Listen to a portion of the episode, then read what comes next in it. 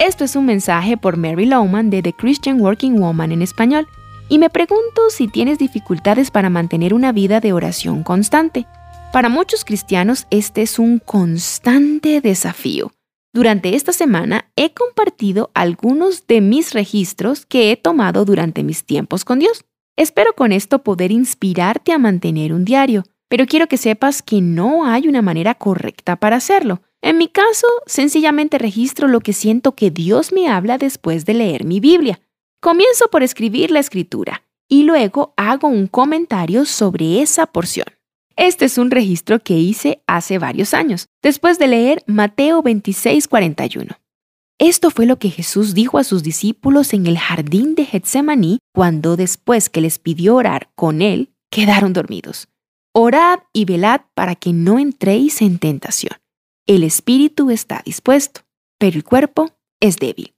Después de leer esto, pensé, Dios, esto me describe, con voluntad de espíritu, pero con un cuerpo débil. Encuentro interesante que Jesús le haya dicho esto a sus discípulos cuando ellos fallaron en orar con Él, cayeron en la tentación de faltar a la oración. Nunca lo vi así antes. Es tentador dejar de orar, ¿verdad? Pero, ¿por qué? Pues bien, esto es porque la oración requiere involucrar el cuerpo, tu cuerpo debe cooperar con tu espíritu y naturalmente tu cuerpo pelea contra tu espíritu. Entonces, la oración requiere lograr la victoria sobre los deseos naturales de tu cuerpo. Deseos de dormir, deseos de hacer algo o nada, de relajarse, de entretenerse, de ser consentido, de mantener el control. Lo que motiva la oración es el amor un verdadero deseo de conocer a Dios, un clamor de conocer a Jesús desde el fondo de tu corazón.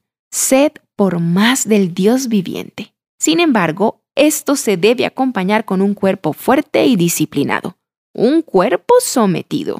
Este es el desafío que nos presenta la oración, encontrar el balance entre la motivación por amor y un cuerpo controlado. El uno sin el otro puede causar que caigamos en tentación. Señor, enséñame a orar. Este es el fin de ese registro en mi diario, y siempre que lo he leído ha sido muy oportuno.